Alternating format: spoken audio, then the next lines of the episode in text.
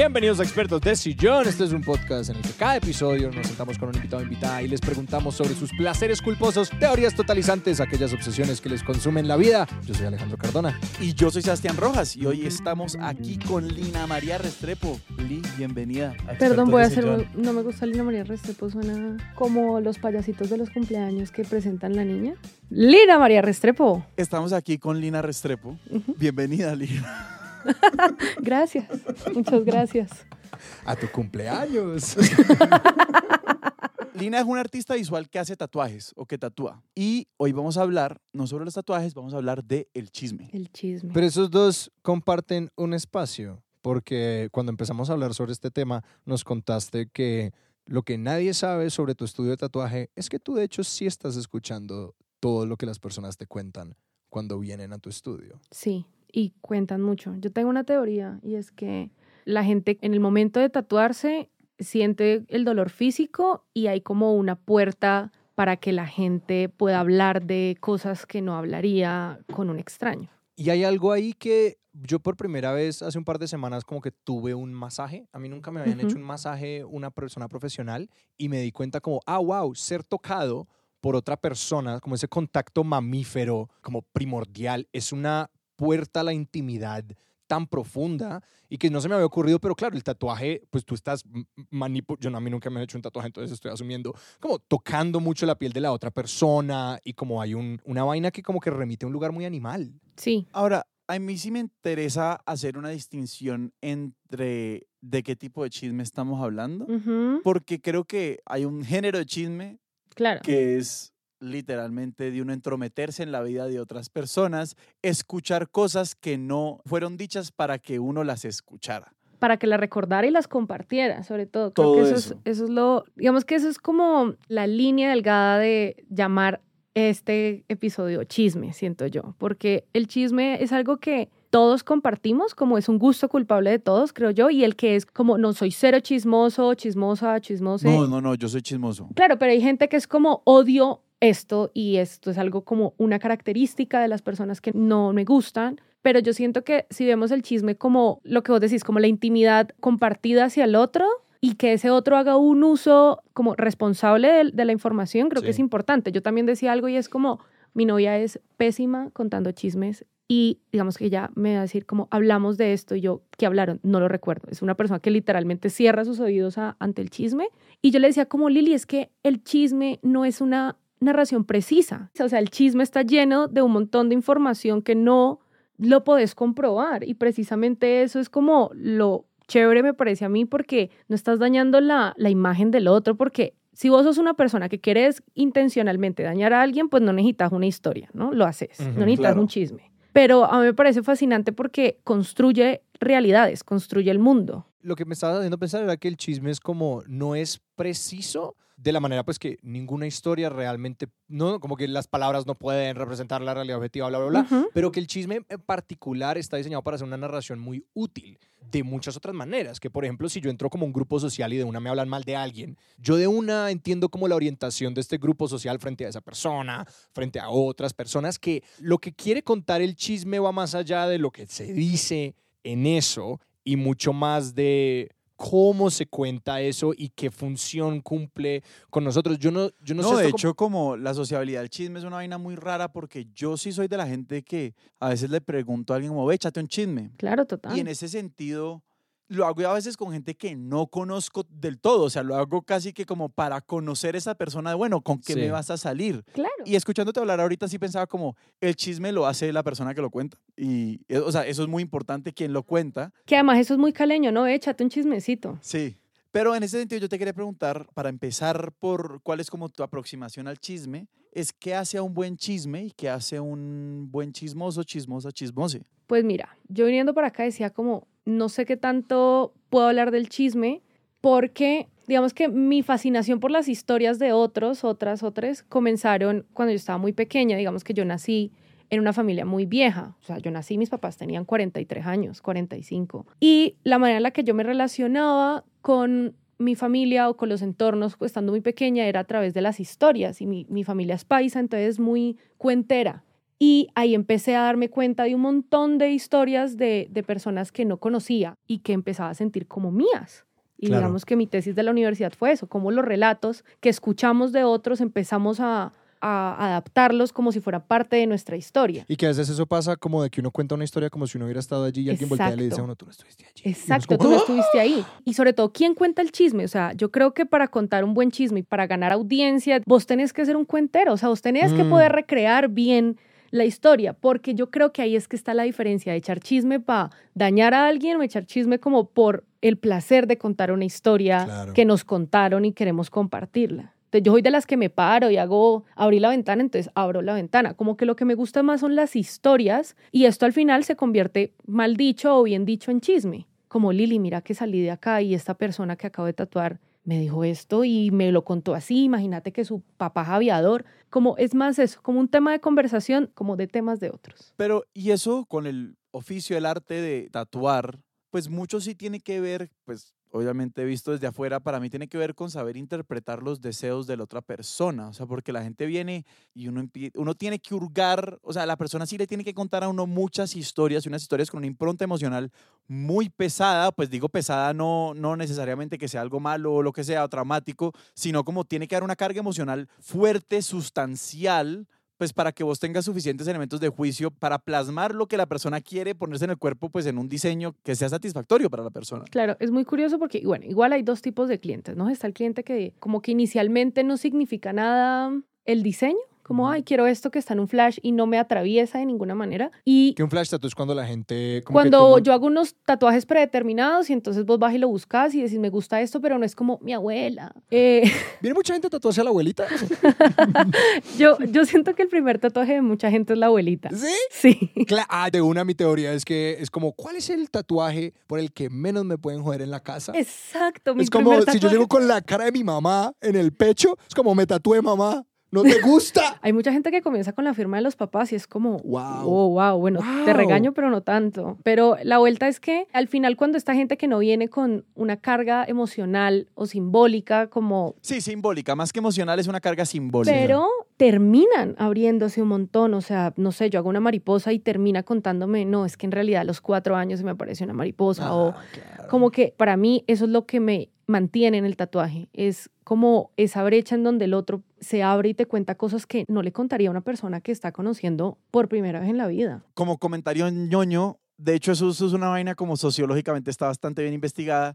El libro se llama Alguien con quien hablar, Someone to Talk to, de un sociólogo panameño que se llama Mario Small. Nosotros buscamos extraños para hablar de cosas importantes. Mm. Mm. Entonces no me sorprende lo que me estás diciendo, que pues claro, al tatuador yo le- o a la tatuadora yo le voy a echar unos cuentos súper vulnerables, pues porque también es un lazo que no voy a tener que mantener en el tiempo necesariamente. Pues como si yo a Alejandro le cuento algo muy denso de mi vida, para bien o para mal la próxima vez que me vea, él va a pensar si eso que yo hice con el salero es porque, no sé, a mí me pegaban en la casa cuando yo estaba en la mesa, Total. que no pasó para que nadie vaya a denunciar a mis papás. Pero mira que pasa algo y es que muchos de mis clientes terminan siendo amigues. Sí, soy una desconocida, pero pues hay algo que nos une. También el tatuaje es algo muy particular porque yo te estoy generando dolor a ti.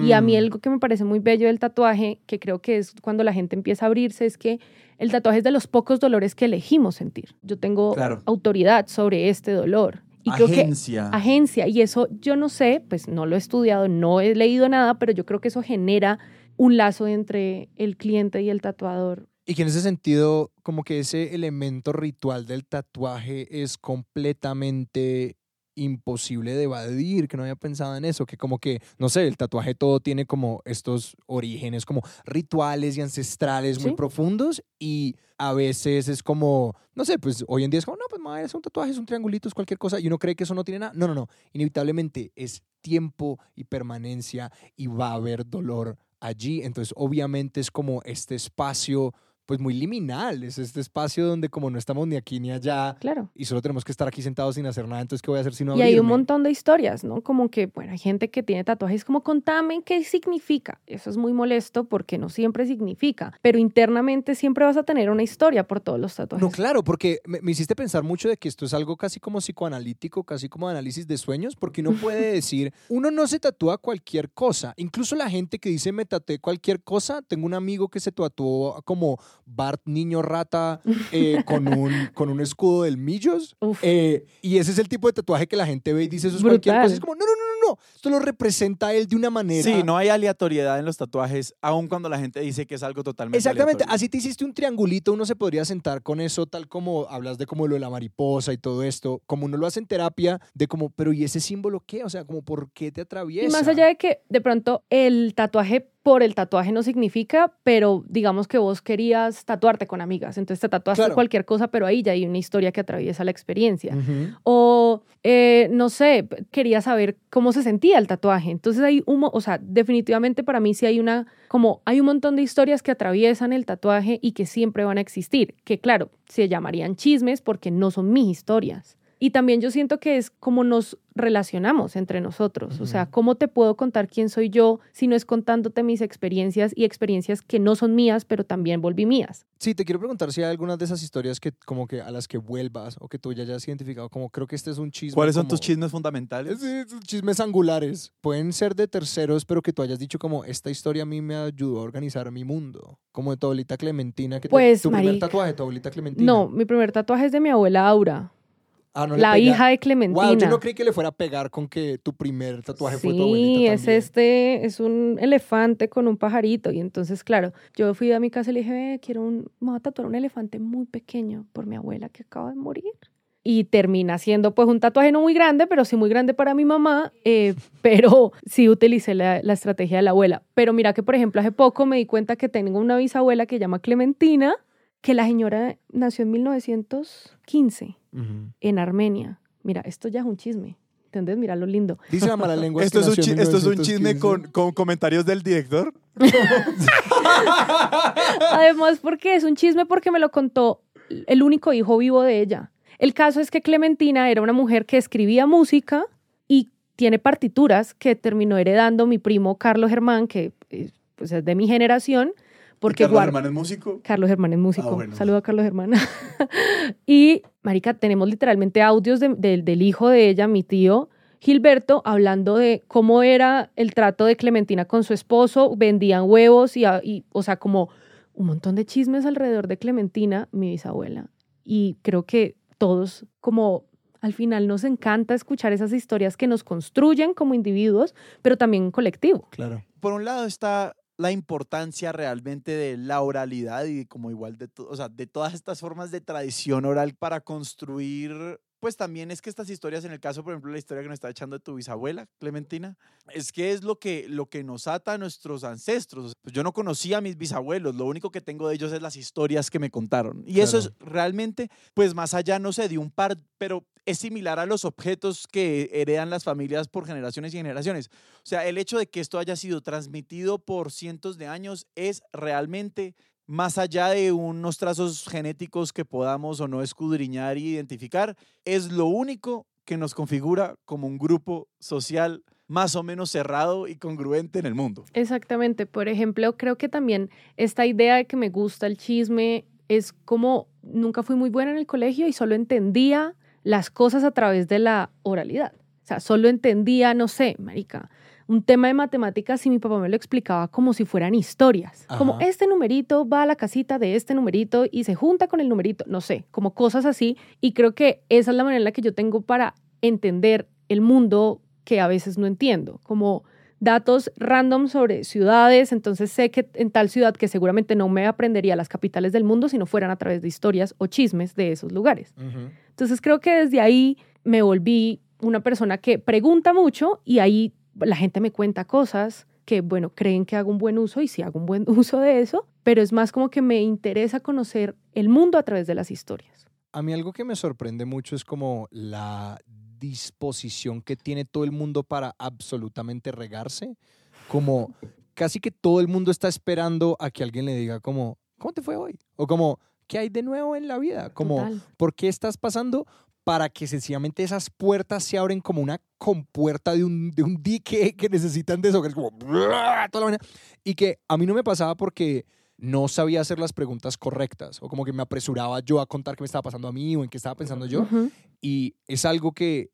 Como, es que hacer que la gente le hable a uno es un arte. Sí, Sí, pero también creo que es sorprendentemente fácil. Como he descubierto que para ciertas personas es como sencillamente lo que pasa. Es como mi novia, cada vez que llega a la casa y me cuenta como qué le pasó en ese día, fue como, no, acabo de conocer a esta persona.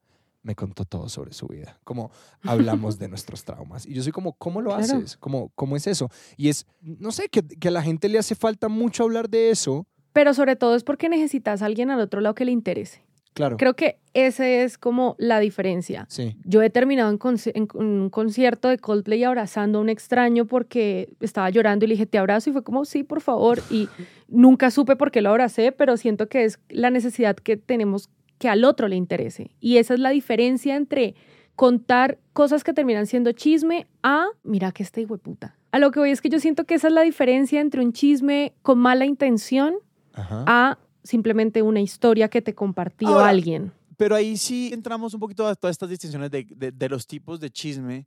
Y pues yo hay muchos chismes que he hecho, o sea, o muchas historias que, que decido escuchar como solamente para entretenerme un rato. O sea, realmente no me interesa el trasfondo emocional de la historia. Es algo que uno cuenta para pasar el tiempo y que uno escucha para pasar el tiempo. Y pueden ser cosas incluso, pues digamos, pesadas de, de otras personas. Pero pues uno, yo no pienso usar esa información de ninguna manera, pero la parte que me parece que es, es, es, es más difícil es que, pero en el contarlo, en escucharlo, tampoco me interesa cuidar a la persona que es sujeto de la historia. Eso Eh, depende mucho. Es que yo creo que el chisme es demasiado grande. Creo que es un tema, o sea, es un nombre que le ponen una carga negativa a las cosas. Sí. Entonces creo que si no vamos a tratarlo con pinzas, pues claramente, no sé, mi mejor amiga es como, ve, te tengo un galón, como decimos en Cali, te tengo un galón y el berraco de personas que uno no conoce y es como, ya te llamo porque voy a almorzar escuchando esto. Pero sí, sí, yo creo que dejando la moralidad a un lado y dejar de tocar el tema con pinzas, pues el chisme evidentemente nos entretiene. Como es increíble también saber algo de la vida del otro que no te compromete de ninguna manera. Y es también curiosidad por la vida del otro. Y no solamente curiosidad, yo creo que hay un tema que los psicólogos han medido, se me va la palabra, pero es como la disposición casi a ver conexiones causales entre cosas que realmente no están Claro. relacionadas, pero es que realmente resolver rompecabezas está muy chévere, Es ¿cierto? increíble. Y no, y que creo que es algo, lo que uno tiene que entrenar es lo opuesto. Como lo que uno tiene que Claro. entrenarse es a ser capaz de decir, aquí no hay causalidad o incluso posiblemente aquí no hay una correlación, porque yo sí, creo la relación que... entre estos dos eventos está, esto es absolutamente espuria. Sí, Total. porque que- como que lo que nos hace buenos aprendedores en el reino animal o como que uno, no sé, remontándose a ese momento es como, ah, que yo vea como, uy, aquí hay una marca de un tigre en un árbol, ok, yo no me voy a acercar por acá porque veo estas señales, Claro. como que, y la paranoia de hecho en, en ciertos sentidos es útil en esos contextos, pero que entonces ese cerebro se supercarga y empieza a asignar un montón de, de causalidades. Pues y mira, que esto me recuerda a algo. Hay un programa en Netflix, no sé, que es como de animales fantásticos, pero no la película, sino como un señor que explica de dónde nacieron como los mitos acerca de, no sé, el dragón. Sí. Y esto que hablas de cómo nos empezamos a proteger a través de las historias, como que, o sea, me voy a equivocar un montón en lo que voy a decir porque es un chisme, entonces no es preciso. Y la vuelta es que como que estaban en ese momento los humanos de ese momento, ¿no?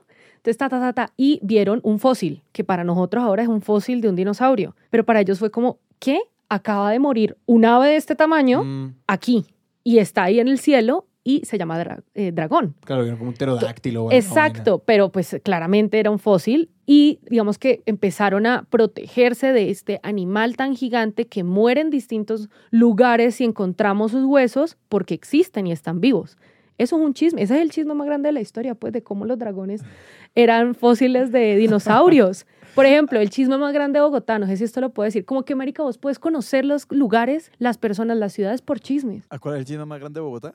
que había un lugar que comían carne de personas. ¿Se acuerdan? ¿No vieron eso? Hay un documentalito en Vice, no sé si es un documental, soy imprecisa en todo, que había un restaurante en la calera de un señor que no era de acá, que cocinaba a personas. Pero ahí acabamos de distinguir otra cosa fundamental del chisme. O sea, el chisme es una forma de tejer fronteras entre grupos. O sea, vos sabes de lo que estamos hablando o no sabes de lo que estamos hablando. No, y también me encanta que el señor no era de acá.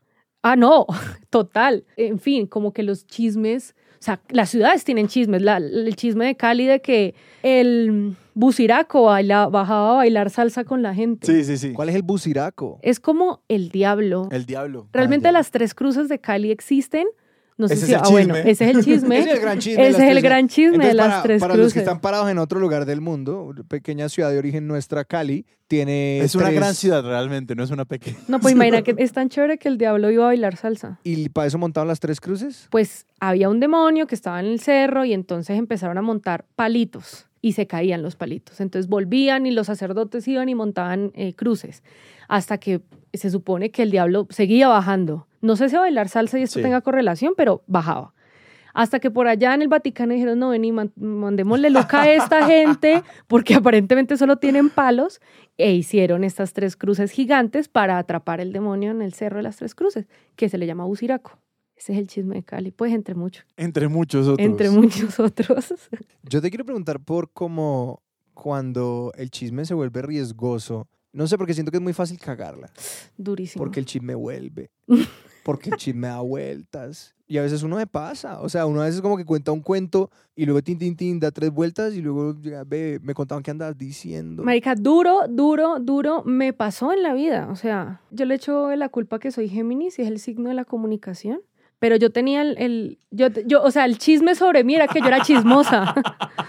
Porque era, porque era Porque era, imagínate, estaba haciendo un podcast después de Ajá. 10 años del chisme. el comentario del director. Pero yo empecé a utilizar una herramienta y era como, ve, me contaron esto tuyo y lo conté. Lo siento. ¿Y qué te decían? No, sí, yo sé.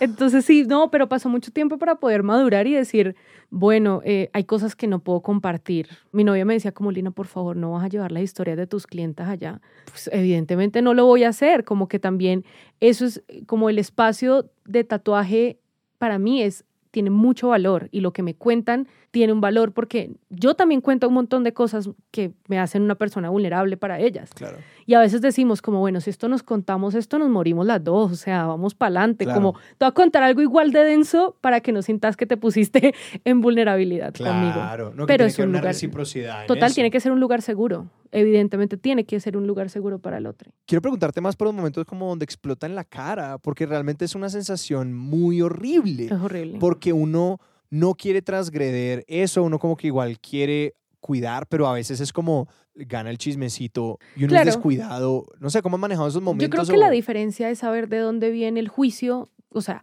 el chisme es una historia. Ajá. Y si la desligamos de juicios, pues es solo una historia. Mm. Pero si se empieza a cargar de, o es un chisme que tiene tintes machistas o misóginos, o, ¿me entendés? Como que ahí es donde empieza a tener lo negativo. Y si vos recibís una historia y decís, no, es que esto realmente es solo una historia, pero esto lo contaron desde un ángulo de odio o de un ángulo machista o, no sé, misógino, racista, homofóbico, pues ahí es donde vos tenés que decir, bueno, pues la historia es esta, lo que ya lo que, o sea, lo que se ha sumado en el chisme es lo que uno debería tener la herramienta para saber decir, voy a contar esto desde este ángulo que para mí es muy problemático y es cero desde una historia interesante. Creo que ahí podría estar la diferencia de no contemos chismes que sabemos que vienen cargados de todas estas cosas. Sí, pero creo que también hay una ecuación allí que es como que si a mí me cuentan un chismecito que es cualquier cosa, que es como, "Eh, me fui a comer un helado y me hablaron mal o como que No, me pasó uy, esto este chistoso. man con una vieja que no era su novia. Ah, bueno, no, un no, chisme. no, sí, pero eso ya es, eh, o sea, empecé suavecito y vos le metiste calentura, que creo que ese es el espectro, ¿no? Ujú. Está la calentura. Y el tema es, bueno, los chismecitos, cualquier cosa, vayan y vengan y uno los Sí. cuenta y tranquilo. Y luego están los chismes que son calientes, que son delicados. Lo que pasa con los chismes, yo creo, que me parece que es donde esto es como alquimia y química y que pasa por muchas manos, es que uno, entre más cerca está a los sujetos chisme, más cuidadoso es. Claro. Y esa pendiente va bajando conforme se aleja. Entonces yo, yo estoy dispuesto a contarle ese chisme a mi mejor amiga y se lo cuento. Y esto ya es un grave separación y a esa persona le importa un poquitico menos y de pronto si el chisme está bueno, se lo cuenta a una persona que ellos consideran cercana, pero que no necesita ser tan cercana como ellos lo eran a mí. Y eso sencillamente va bajando y va bajando hasta que este chisme entra en manos de personas que están muy lejanas de la responsabilidad del cuidado frente a la persona original y que a mí eso es lo que me detiene de como cuando tengo un chisme que es como importante, pero sabroso. Jugoso. Jugoso. de que yo soy como, mira, yo te voy a contar esto, si vos no lo puedes contar absolutamente a nadie. Y eso es algo muy chistoso porque eso se lo cuenta alguien a alguien más, ¿no? O sea, Exactamente. vos sabes que, esa- que eso se repite. Mis filtros en este momento es, si es un chisme muy denso, yo voy para adelante si el otro lo sabe. O sea, como esto es tan denso, pero para mí es importante compartirlo. No sé, aquí vamos a entrar en un mundo, un espectro que es el scratch, no sé, como temas muy densos que yo digo, bueno, yo voy a contar esto porque esta persona hizo esto y voy para adelante si esta persona sabe que yo lo conté. Ah, no, bueno, o sea, porque ahí ya es el nivel de como... De cuidado, porque también es, claro. exacto, es de cuidado. como mejor que se sepa esto sobre esta persona porque esto fue paila y para que no Exacto. vuelva a pasar, pues te va a contar. Y es que volvemos a lo mismo, se vuelve una herramienta de cuidado. Digamos, el chisme, el rumor, todo esto igual nos remonta como a estas estrategias de control social que tienen los grupos pequeños al final del día. Y es como, pues yo pienso en, no sé, cosas que se pueden leer como chismes y, y lo, y lo dañino de los chismes, ¿no? Como en mil sociedades muy autoritarias o comunidades que están sometidas al yugo de actores malos, por decirlo de alguna forma, no nos vamos más lejos. O sea, cuando en un pueblo tomado por guerrilleros o por paramilitares, siempre alguien pregunta, ¿y quién colabora con la guerrilla? ¿O quién colabora con los paras? Y esa información no es verificable, no se puede verificar, pero siempre hay alguien que va y dice, no, tal persona Sí, es muy pesado. habla con los paras o tal persona hablaba con la guerrilla, tal persona está informándole al ejército. Y esa información tiene unos impactos pues tan grandes como a esa persona van y la matan. Claro. ¿Sí? Mil cosas. Y a lo que voy con esto es que los chismes que aquí estamos, hasta ahora hemos venido conversando como que no, esto es jugoso, esto es un galón. Hay mucha información que sí tiene consecuencias reales. O sea, como hay muchas formas de compartir información íntima sobre la gente que no necesariamente está verificada y que cuando se comparte tiene consecuencias importantes, Por supuesto. sino de vida o muerte para la vida de las personas. Creo que hay una responsabilidad frente al chisme. Y ese era precisamente como todo lo que venía pensando antes de venir acá. El chisme es tan denso porque tiene consecuencias en la vida real de las personas que qué tan positivo es exaltar el chisme, Mm. ¿no? Celebrarlo. Exacto, celebrarlo, hablar sobre él y reírnos sobre cómo el chisme es algo, un, un gusto culpable. Pero evidentemente el chisme es, pues tiene consecuencias reales en el mundo real. Y creo que ahí es la responsabilidad del chisme, como, o sea, como ser conscientes esta información que yo estoy repitiendo sin saber que es precisa, o sea, con un montón de imprecisiones seguramente y de juicios que están como ahí que se van agrandando. Marica, es un teléfono roto. Es decir, para responder a la pregunta de qué tanto podemos celebrarlo exaltando, yo creo que como que no vamos a ver un alza en el chisme después de este episodio. creo que como que ese llamado a la responsabilidad es muy lindo porque es súper real, pero sí es como que el genio ya salió de la botella. Es como que el chisme es una cosa como tan inherente a lo que decía Sebas, a las comunidades pequeñas. Y me hiciste pensar mucho por el ejemplo que ponías, porque yo creo que hay un tema que creo que es lo que hace que el chisme sea muy complicado en las comunidades urbanas que están atravesadas por como los mundos digitales y las redes sociales específicamente. Porque lo que me- eso me hace pensar es como que las redes sociales de hoy en día no son lo que eran estas redes pequeñas que son sujeto de estudios de antropología por ser precisamente como un poco autocontenidas, ¿no? Como que yo puedo diseñar un estudio alrededor de ir a un pueblo de 100 personas e intentar Sí. registrar las dinámicas del chisme allá. Vaya, haga algo parecido en un círculo social mega extendido que uno podría decir como Bogotá, ¿no? Como Ujú. estas redes sociales que se superponen y francamente nunca acaban porque no están enteramente delimitadas geográficamente Sí. y que la digitalidad como transpone esas cosas y es sencillamente mucho más grande como para que la gente se sienta responsable de la misma manera que lo hacía en el pueblo, porque el costo, por ejemplo, de transmitir un mal chisme, de dar mala información, cuando la sociedad sí es realmente pequeña y se pueden trazar esos límites, ¿no? Como ese número que yo no sé si es como real o medio pseudocientífico, de esos 120 personas. Sí, experto de gmail.com. Como de a cuántas personas estoy de esto, como eso, como... Sí, pero es que ahí es una pregunta como sobre la naturaleza del chisme que nosotros aquí estamos conversando y celebrando en un sentido y el que, sobre el que estamos reflexionando, porque para mí esa información que se comparte en un pueblo, en una comunidad mucho más delimitada, en un mundo social mucho más pequeño y mucho más controlable, es otro maní porque Sí. esa información sí tiene, puede tener consecuencias muy grandes sobre la vida de la gente. De la misma forma, en nuestros mundos pequeños que todos los tenemos con nuestros amigos más cercanos y sus amigos más cercanos, o sea, como que hay unos clústeres de gente identificables con los que uno comparte. Sí, sí. ¿sí? Ujú. Ahí hay información que tratamos con sumo cuidado. Y esos grupos son mucho más pequeños que como los de estas comunidades que tienen como unos... Claro, y tiene una responsabilidad mucho más, o sea, tiene una consecuencia mucho más baja. Como en el grupo ya más extendido. Es que eso es lo que es que ahí es donde que creo que por ejemplo Twitter Lo es el máximo que va a pasar es que digan, pues, que te den la chapa más horrible y a que todo el mundo le da miedo que es de chismoso. Sí, o, Pero vamos no, a o de- eso. O de, o de mal chismoso. Que Pero creo entonces- que el ser, como reportar eso mal en una comunidad pequeña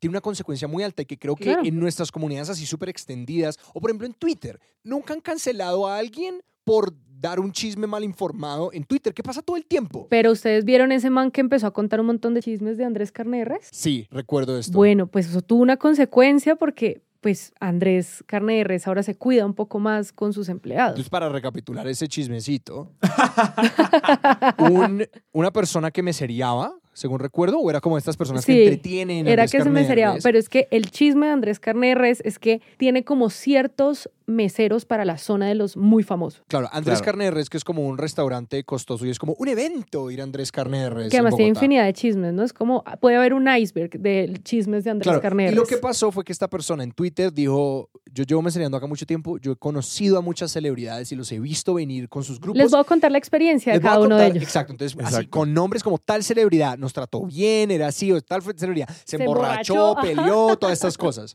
Pero ¿y, y cuáles fueron esas consecuencias? Pues es que esto es un chisme, pero hay como cláusulas de confidencialidad después de esta persona que salió a hacer un hilo de Twitter. Claro, porque se le armó un bollo es Andrés. Claro, porque es que igual la gente está yendo a volverse verga supuestamente en un lugar que te promete que puedes volverte verga. que te promete discreción.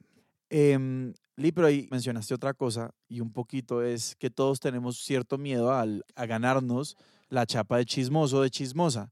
Y yo sí quería hacer la pregunta de como, ¿qué le hace el chisme al chismoso? ¿O qué le hace el chisme a la chismosa?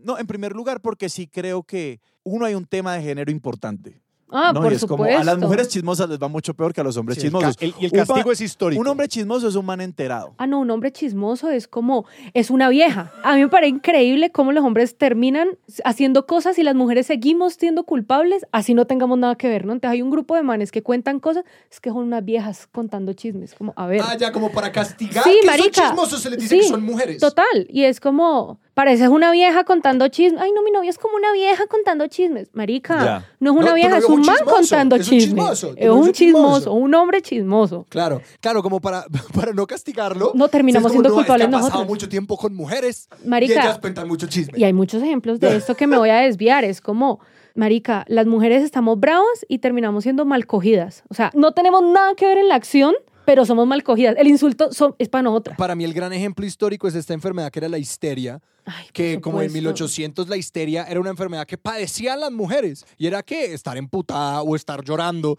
Y era como, no, es que lo que pasa es que tiene histeria. Que además algo aquí, algo que escuché que no es un chisme, pero sí es un chisme porque lo escuché de TikTok, es que, es que las mujeres ahora no podemos ser bravas tan fácil, como que decimos, no, es que yo no estoy brava, estoy triste. Como que lo dignifica más y literalmente es como, yo creo que viene de ahí, de las mujeres emputadas somos incómodas, las mujeres emputadas somos molestas, entonces yo prefiero decirte, no, no, no, no estoy brava, estoy triste. Y ahí viene la histeria, como ese miedo que nos da a las mujeres de ser cosas, de ser bravas, de ser chismosas, Claro, porque se castigan tanto. se castiga un montón. No, pues es que, pues imagínate. Pero sí, entonces yo creo que la chapa de ser chismosa es complejo. Yo ya, digamos, como que yo ya lo asumí, pero Digamos lo asumí estás- desde la está- responsabilidad. Sí, como que estás en el nivel de poder ir a un podcast a hablar públicamente Imagínate. del chisme que he hecho. Pero si has vivido como vainas de personas cercanas que vos, digamos, esperarías que te contaran cosas importantes de su vida y te dicen, Lee, yo no te voy a contar No, esto. cero, Ah, cero bueno. porque creo que dentro de lo comunicativa que soy, pues también soy comunicativa en, vení, esto lo puedo contar, se lo puedo Mm. contar a mi novia siquiera, no, ni a tu novia. Bueno, ok. Yo sé que te cuesta, Lina. Sí, me cuesta, pero voy a hacer el intento. Es como también ya una posición muy honesta frente al otro y es, pues no te voy a hacer daño. ¿Alguna vez has dicho algo como, no me cuente? No. no me cuente esto, no me cuente esto que... No, pero por ejemplo, algo me pasa cuando intento no contar cosas, yo no tengo vida. A mí no me cuenten secretos importantes como de maté a alguien. A mí yo no sería la persona, o sea, contame que mataste a alguien si vamos a ocultar ese cuerpo, pero no me contés que mataste a alguien si no quieres que alguien no lo sepa. O sea, solamente si te van a hacer coactora en el crimen. Total. Solamente Si me involucran, Cuénteme. La Solamente única ma- busquen la pa' cómplice. Sí, exacto, como que la única manera de que vos no contés es que también esté tu cuello en la línea con el Total, crimen. pero mira que igual aquí, a ver, como que yo ya no estoy en un lugar en donde, o sea, la universidad es un hervidero para todo el mundo. Sí, claro. ¿No? Tenaz, O sea, tenaz. Tenaz. Ya uno tiene un, un círculo mucho más cercano donde se conoce como ampliamente todo Sí. lo bueno, lo malo. No, además es ese momento transicional donde uno realmente está construyendo una identidad y la gente que está alrededor tuyo pues ha visto todos esos procesos de cerca. Sí, es una olla Exacto, entonces en este momento también, pues saben quién soy, como, y mis clientes, yo creo que soy muy honesta en la manera en la que interactúo, entonces es como, yo no voy a hacer un uso de tus historias en absoluto para divertirme, jocosamente, para dañarte, pero por ejemplo pasa algo de, es que también venimos de Cali, ¿no? Que Cali, pueblo chico, infierno grande. Les voy a contar un chisme que contaron de mí en la universidad, que era muy curioso. Había un man, que es man era muy raro, y ese marica le decía a todo el mundo que yo olía perico pero que me había visto oler. O sea, el man decía, es que yo la vi. Yo decía, pero no lo hago. O sea, yo nunca he como probado esa sustancia. Perico es cocaína para las personas que no, Ah, que sí. no, que no participan en esta parlancia. Sí, total, total. Es cocaína. Pero se quemaba las manos, pues. Y todo el mundo empezó a decir como, no, es que Lina, pucha, Pesada. huelincuencia, ¿no? Como decimos en las calles en Cali. ¿Y nunca lo confrontaste? No, pero porque pues es que era como que no me daba, o sea, no significaba nada para mí en ese momento, pero era como, pero ¿por qué haces eso? No sé, pero a lo que voy es que cuando vos participas en una escena de la comunicación, pues también hay chismes sobre vos. Y tiene que haber un montón de chismes sobre mí. A mí eso me aterra. A mí eso me produce mucha angustia porque sé que es cierto, porque es como, no, no, no, uno no puede ser humano y vivir en este mundo sin que la gente hable de uno a sus espaldas. Es como sencillamente es algo que es un hecho de la vida, pero yo creo que yo soy alguien como muy que tengo esta neurosis por querer controlar qué dice la gente ¿Qué de mí o controlar mi imagen o cómo la gente me percibe. Alejandro es su propio agente de relaciones públicas. Hola, Eh, mucho gusto, te presento Alejandro. Hola, soy Hola, Alejandro. Hola, ¿cómo estás? Soy yo. Eh, y, y eso a mí me produce mucha angustia. Como que no, que es un espacio Entiendo. negro, es una caja negra porque por definición nadie nunca le va a decir a uno lo que no está dispuesto a decirle a uno a la cara. Claro, pero esa es mi bandera. No me da miedo lo que digan de mí porque confío en que las personas terminarán sabiendo quién soy yo con todos mis matices y no me da miedo hacer este podcast porque confío en que las personas saben de qué manera me relaciono con las historias, que es estar muy en uno, ¿no? Como en lo que uno es también. En un sentido estamos hablando de que uno confía que uno está rodeado o puede estar rodeado de gente capaz de entender y abrir espacio para la complejidad humana. Claro, por ejemplo, yo decía, yo Pero soy un libro es- abierto. Es el, es el miedo que, digamos, yo, yo ahí me conecto un poco con el, con el miedo de, de Ale y es, pues, el miedo a la comunicación sin contexto. Claro, es que realmente el lugar donde yo, donde a mí me da susto estas vainas Es en Twitter. es Twitter. Eh, no es tanto, no es tanto. No tuitea y tiene miedo sobre Twitter. Yo puedo tuitear hola y es como, ¿cómo me fue? Y en parte es porque no interactúo con ese espacio que es como eh, este monstruo debajo de la cama porque nunca miro debajo de la cama. Claro, pero yo creo que ahí es como, yo soy un libro abierto, las historias que van a contar de mí yo ya las conté. Como que también es, no sé, yo creo que sí tiene que dar miedo que cuenten chismes de uno y tiene que dar miedo uno estar en boca del otro, pero al final, pues marica, siempre vamos a estar en boca del otro, siempre el otro va a tener una idea de uno que no es desde uno, Ujú. o sea, no es una idea que uno, hola, ¿cómo estás? Mira, Y que no es la idea de uno que uno necesariamente quiere que circule en el mundo. Y una cosa sobre la que estaba pensando que se conecta como con el tema de como todo es más chévere si somos más abiertos y tenemos menos guardados también, es que esta idea de, de controlar, extinguir el chisme, pues sí tiene que ver mucho con como, cómo se configura el poder como en las llamadas como sociedades de honor o sociedades marcadas por el honor, pues porque obviamente ideas y historias sobre uno siempre van a salir, ¿no? Pero esas historias realmente importan, claro, en los contextos en los que ya hablamos sobre, en los cuales como tiene consecuencias de vida o muerte sobre la vida de uno y ahí hay que ser extremadamente cuidadosos, pero es una situación en la mucho más horizontal. Como tú, mi hermano, tú persona que es relativamente igual que yo también en términos de poder, si vas y dices esto de mí, me vas a dañar. Pero en situaciones de amplias desigualdades, esto tiene una cara totalmente distinta. De nuevo, pensemos en el patrón de la hacienda y lo que, no sé, en una sociedad colonial los esclavos de la hacienda decían del patrón. ¿Cierto? El patrón nunca va a poder controlar eso. Y por eso le tiene miedo a esa historia. Claro, pues en este ejemplo puntual, como las personas que fueron esclavizadas, pues seguramente también estaban cuidándose. Y aquí volvemos a Exactamente. eso. Como a veces el chisme se vuelve en acciones de cuidado, como lo mismo de el rasguño sobre el árbol. Como esto empieza a construirnos como sociedad en el sentido de que cuidado con esto, cuidado con esto. Pues que yo creo que nos, nos conectamos entre personas desde la oralidad. Es, es- o sea, por más que vos seas preciso y seas más metódico Sí. y que vos seas mucho más tranqui y abierto y que yo sea un libro abierto en su totalidad, pues a los tres nos va al final a conectar el contar cosas Claro. de uno o del otro. Y que digamos en ese sentido, el chisme me recuerda mucho a la brujería como de Sí. Personas que no tienen poder en dada circunstancia tomándolo a través de eso, a través del relato, a través de como este entramado simbólico y de que por eso también tiene mucho sentido de que sean a las mujeres que se les tildó históricamente de Obviamente, chismosas. porque, era es como- corten esta comunicación que les está ayudando Exacto, a protegerse. Exactamente. Por supuesto. Y es que yo hace un tiempo trabajé con Hannah en un proyecto, mi mejor amiga, en un proyecto donde hablaba acerca de las historias precisamente en, el- en- en los momentos de la colonia y como todas estas personas en situación como que fueron esclavizadas. Y es que muchas de las cosas que conocemos hoy son historias que se volvieron canciones y estas Claro. canciones duraron en el tiempo. Entonces ahí voy con vos de erradicar y querer aplastar el chisme porque es peligroso, porque yo también creo que viene desde a quién le estás haciendo el favor de no, No, hay un hablar. elemento, claro, hay, hay Mm. un elemento emancipador del chisme y en el que si lo acabamos, pues nos quedamos solamente con las historias que vienen desde el poder, que igual están amañadas al poder. Exacto. Entonces yo creo, que es inevitable que las personas nos comuniquemos desde las historias, que terminan siendo llamadas chisme. Claro, y hay algo ahí interesante porque yo creo que primero es interesante cuando uno ya tiene una impresión tan fuerte de alguien que cuando los conoce uno ya tiene una relación con esa persona de entrada, que es como súper fascinante, que creo que pasa mucho con como exes de la actual pareja de uno o cualquier género de persona que ya no está. No, En la vida de alguien o sea, más. relaciones parasociales hay muchas, pero es lo mismo que se construye en redes sociales, lo mismo que se construye con, o sea, la gente que escucha expertos y John seguramente tiene ideas sobre vos y sobre mí Ajá. que puede que no se correspondan con la realidad, Ujú. o puede que sí. O puede que Ajá. todo sea Nadie cierto. sabe que Sebastián tiene el pelo rojo. Nadie sabe que yo soy Alejandro.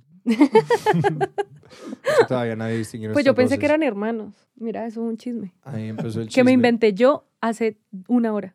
Sí, sí, sí, sí. No, pero yo siento que como una graduada del chisme, ya les habla una persona que le gusta el chisme con responsabilidad. O sea, en el colegio y en la universidad, de pronto ni siquiera me hubiese atrevido a hablar del chisme porque sí, de pronto lo hacía un mal uso de la información o de mi, como de mi buena oralidad, creo que soy una persona que cuenta historias que enganchan al otro. Pues me estaba haciendo cuestionarme mucho yo como, como esa relación que yo tengo con el chisme, porque yo creo que con la llegada de las redes sociales, creo que a veces ha pasado que empezamos a tratar todas nuestras interacciones como si fueran la plaza pública. Como de que, sí, como tanto se vive en ese espacio y empezamos como que, desde espacios como Twitter en particular, a decir como, no, cuando hablamos deberíamos hacer esto y esto y esto. Y que en general se remontan a como tratar todos los espacios como si tuviéramos siempre todos los públicos posibles en ese espacio, que eso es real sobre, solamente sobre las redes sociales, y que entonces deberías hacer esto y esto y esto y comunicar con conciencia sobre esto y esto y esto, y que creo que yo más o menos identifiqué que eso era como una locura, ¿no? Como que yo Sí. cuando estoy como en una comida con mis tres mejores amigues que saben yo desde dónde me paro en la vida, pues puedo hablar con una soltura y asumir como que todo eso está cayendo bien. Pero creo que en el registro en el que creo que de pronto he sido muy estricto conmigo mismo es como que, que yo intento tener como una precisión científica o periodística en mi proceder en la vida y que creo que eso es una carga cognitiva muy alta, que está bien, sí, como permitirnos en, en, en muchos espacios usar esos atajos de como, no, yo, yo creo que esto es más o menos así, o yo creo que esto pasó así, o voy a hablar de esto porque como que eso es mi experiencia, que yo creo que yo tengo la, la, como una capacidad muy extraña e inhumana de invalidar mi propia experiencia, porque, por ejemplo, yo no confío en mi propia memoria. Si yo no Ah, tengo verificación de como mi memoria, yo soy una persona que, yo re- porque yo no le conozco esto a nadie más, la capacidad de como echar mi propia memoria al agua, pero con toda. Duro. Que como que si yo digo como no, pues sí, yo parqué en la sección roja y alguien me dijo, yo recuerdo que es la azul. Yo en ese momento Dudas. maté la memoria. No, no, no dudé, la maté. Yo es como, esa memoria tiene cero validez a partir de este momento. Empezamos desde cero. Vamos a recorrer el parqueadero linealmente porque esa memoria no tiene ninguna validez. yo me paro desde la otra orilla del chismecito y es que, Dudas de absolutamente todo. eh, sí, Claro, ahí de nuevo vos sos como mi novia que no son personas buenas para el chisme, porque necesitan la precisión de los datos Ajá. y necesitan que sea verificable.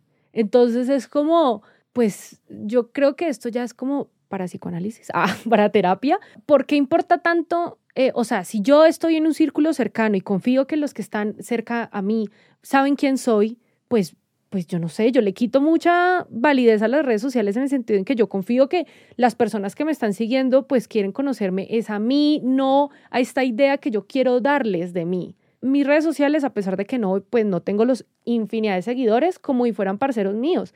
Y trato a mis clientes como si fueran amigues mías. Como que esa es la premisa de, de mis tatuajes y de si te vas a tatuar conmigo, ¿qué más? ¿Cómo vas? Sentate, tómate un tintico, contame vos qué haces.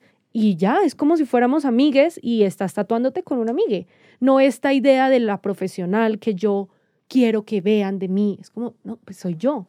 Soy yo tatuadora, soy yo ex chismosa de la universidad y soy yo una chismosa responsable en este momento de mi vida. Como que pues sí, es, es lo que soy yo. No necesito demostrarlo tan, tan duro. No digo que vos sí, obvio. Eh, hablo es como de pronto hacia mí, porque no me importa mucho que digan cosas de mí. Confío en que en algún momento esa persona me conocerá y sabrá quién soy yo. Y ya. Sí, claro, que al final del día, como esas personas que se quedan con esa visión errada es porque realmente no te tocan, como de que realmente no, pues sí, no están interactuando contigo.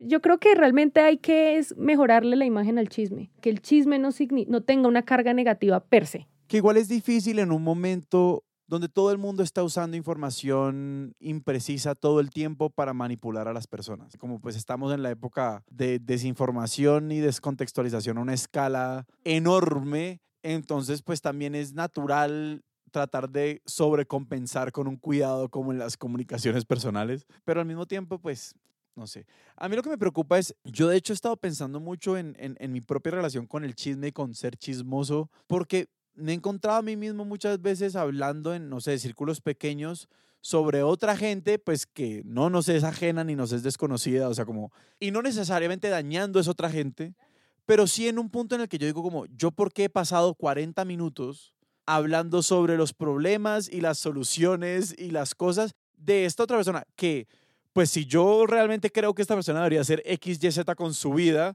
pues debería ir y decirle y dejar de joder en vez de darle 300 vueltas, pero al mismo tiempo, pues ir y decirle esas cosas, pues es inviable, imposible, inconveniente. Pero mira que ese es el chisme que a mí no me gusta. Ok, o sea, no. yo no me voy a sentar una hora a hablar de alguien que no conozco y dañar la vida de esa persona. No, pero no es que no conozco, o sea, es como, Bueno, imagínate que, que vos y yo somos mejor amigos. Ajá. Pero yo le dije a Alejandro, Alejandro, no, mira que es que a Lina le pasó esto y a Lina le pasó lo otro, pero es que claro, Lina la tiene complicada porque es que la novia es así, así, porque el negocio está así, asá. Y uno empieza a lucubrar, ¿no? Y empieza a decir como, no, debería ser lo otro, debería ser lo uno.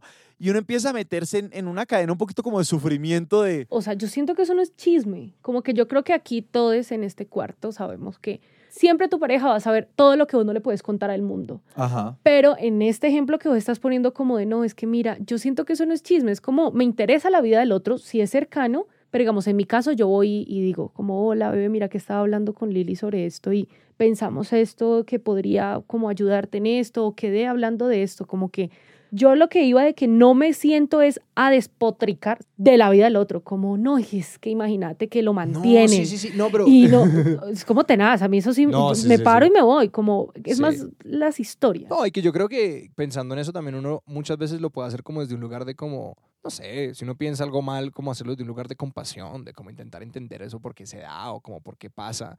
Pero hay algo que me ha pasado curiosamente con mi pareja también y es como de que ya llegamos al punto de que ella me contó tanto sobre una persona que yo era como que ya nos tenemos que sentar con ella. Total. ya Como ya, ya, ya lo que hay es café. que hablar, ya lo que hay es que hablar, porque, porque yo ya llegué a tal punto de que era como que, oye, yo estoy es incómodo con saber tanto sobre esta persona. Y pues no era como grave, no era como que están, me están contando algo como súper No, pero te transgresor, no. cosas. Pero pues yo ya estaba muy enterado de lo que le estaba pasando. Yo era como que invitemos a un vinito, invitemos a un vinito, invitemos a almorzar y hagámonos los bobos un par de segundos. Yo le pregunto que me lo diga y pues luego yo le digo todo lo que vengo pensando tanto exacto, tiempo. es que es- y uno a veces dice como, eh, ven y le pongo cara de chisme. O como, mostrame la foto porque ya, ya, ya sé tanto sobre esta situación que quiero ver la cara. Pero Claro. yo creo que ahí la palabra que atraviesa todo lo que hemos hablado desde en los espacios, en, pues como en los territorios, en las consecuencias que tiene, es como la empatía y como el cuidado y qué tanto esto es necesario que salga de mi boca y qué tanto esto, por el contrario, puedo hablarle a esa misma persona y ahondar con ella misma. Si yo sé, si, si yo quiero decirle algo o opinar algo. Algo que me pasa mucho a mí es que ya como no utilizo el gusto por el chisme, terminamos es teniendo un espacio de conversaciones de valor Claro. con temas muy íntimos del otro en el que pues nada, como que empezamos es a tener espacios de cuidado, de valor, como mira, me pasa esto y esto es muy muy denso, te lo voy a contar, gracias por contármelo y yo creo que así se crean relaciones de valor desde la confianza. Y hay algo ahí que, que creo que señala un poco lo que decía, Sebas, que es algo que a mí me, me mistifica completamente, que hay un dicho que va algo así como es imposible para el árbol ver su propia raíz y que creo que en eso hay mucho de útil en el chisme, como que el chisme puede construir como una metáfora de como uno cómo se encuentra con el mundo, ¿no? Como de que es mucho más fácil terapiar al otro, ¿no? Como que es Ah, mucho más fácil ver a una persona, es como a mí me asombra la velocidad con la que la gente en general lo hace y con la que yo también participo en esa con toda, que a mí me dicen algo y yo soy como, no, pues que esta persona es tal cosa. Y tina, así, ¡pra! ya le Sí, diagnóstico, con una pucha, ¡pua! contundencia. con una contundencia y una levedad y que ojalá uno pudiera hacer eso con uno mismo, pero es absolutamente imposible. Pero uno con mi familia, yo estoy como, yo con mi familia me siento como el más iluminado del mundo. Y creo que todos lo hacemos. ¿me entiendes? Como Sí, que yo claro. creo que mi papá, mi mamá, mi hermana, cada uno tiene como su teoría de cuál es el problema de los otros tres y sabe exactamente cómo seríamos más felices. Pero mira que pasa algo muy curioso en mi familia, que Liliana es de acá de Bogotá y tiene una manera de relacionarse con la, sí, mi novia, Ujú. ujú, con las familias distinto y es que Liliana me decía cuando íbamos a Cali y nos quedamos en la casa de mis papás, me decía, pero ¿por qué tus papás todo el tiempo hablan? O sea, como yo puedo llegar a las 12 de la noche y mis papás se paran de la cama, se sientan en la sala, Wow. se hacen un tinto y ¿cómo les fue? Ah, un tinto a las 12 de la noche. Cuénteme. Sí, mi papá toma tinto a las 12 de la noche y es, cuénteme cómo le fue. Y Manuelita, ¿cómo le va? Y esta, ¿cómo le va? Y tenemos como una relación de una comunicación tan zapaperra que nos sentamos y nos hablamos ya es de nosotros. O sea, nos solucionamos los problemas, así como lo- cuando uno lo hace por fuera, lo hacemos es por dentro. Y ya no lo decimos. Entonces, yo creo que desde ahí es que veo el mundo también, como que mi familia se dice las cosas a la cara, pero no de una mala manera, sino como confrontando la comunicación que ella se tuvo sin ti. No, pero eso está bien porque una vez cuando a uno le dicen vainas, yo sí a veces me he quedado con el pensamiento de con cuántos otros hijueputas esta persona habló para llegar a estas conclusiones que me están, Pero que me creo están que, eso, pero creo que eso es cuidado. Creo que ese es un, un, un no, gesto sí de está muy bueno, lindo. pero el derecho a la privacidad también. O sea, como que yo también he dicho como que... Bueno, pues pero sí, si pero- hablamos de tus papás, pues es privacidad. No, pero... no, no, no, no. No, pero es que yo veo esta dinámica mucho. Es como que yo hablo con mi papá de mi hermana y mi mamá. Yo hablo con mi mamá de mi papá y de mi hermana. Yo hablo con mi hermana de mis papás. Y que en ese espacio uno teje un poquito esta idea de como, bueno, que están listos para escuchar. Uno que tiene que decir. Como de, de, de que, que lo que uno construye ahí es realmente cuidado específicamente con las personas tan cercanas. Claro. De que uno todo el tiempo está diciendo como, bueno, ¿cómo le decimos esto a esta persona? ¿Cómo podemos cuidarla? ¿Cómo podemos hacer eso? Y que de hecho esto me acaba de como llenar un poquito el corazón porque eso también pasa con uno. Como que las personas que están alrededor de uno también están haciendo Sí. eso para Y cuidar. Yo, creo que lo más importante cuando tenés en tus manos la historia de alguien más es desde qué lugar te paras. O sea, te paras en un lugar en el que juzgas y sos mejor que esta persona que hizo esto que no sabes. O sos un humano que también tenés tu rabo de paja y tenés una historia que aparentemente esa persona pues también no controló esa situación y pasó. Como que yo creo que desde ahí también nace, como no con esta moralidad y esta lejanía del, del otro, como no, y es que, marica, no sé, peleó borracho. Sí, no, la Tenaz. compasión. Marico, la compasión. seguramente tú también en algún momento vas a estar en una posición en donde estás vulnerable en público y va a generar historias sobre ti. Por eso, soltando es- ese control de lo que se dice de uno, pues abracemos el chisme en el sentido en que abracemos la oralidad que nos construye, que nos cuidamos o no nos cuidamos o nos ponemos en desventaja con el otro porque pues somos más que eso y, y también somos eso. Somos las historias que cuentan de nosotros, pero también somos más que eso. Lina, muchísimas gracias. Si la gente te quiere seguir, te quiere contar chismes y se quiere hacer tatuajes, ¿a dónde te pueden encontrar virtual y realmente? Bueno, pues mi estudio es en mi casa, así que realmente si te tatúas conmigo me conoces realmente. Entonces ahí está junto. Pero estoy en Instagram como bajo restrepo. Estoy dispuesta a escucharles y a cuidar lo que me dicen. y ya, eso está. Y por ahí en las calles en perdido a veces también escuchando a otros. Muchas gracias, Lina. Gracias a ustedes por invitarme. Sebas, ¿a dónde nos pueden encontrar a nosotros? A nosotros nos encuentran en Twitter como arroba expertos sillón, en Instagram como arroba expertos de sillón. Y si quieren entrar en nuestro boletín, en nuestro Patreon, en todas esas cosas, vayan a expertosillón.com. Ahí están todos los enlaces para que resuelvan sus preguntas, nos donen, se vuelvan parte de la comunidad, lo que quieran. Y nosotros también recibimos chismes. Nuestra música es de Juan Esteban Arango, nuestro logo es de Sebastián Márquez y Expertos de Sillón es una producción de Sillón Estudios, producido por Sara Trejos con el apoyo editorial de Paula Villán. Yo soy Alejandro Cardona. Yo soy Sebastián Rojas, esto fue Expertos de Sillón, hasta la próxima.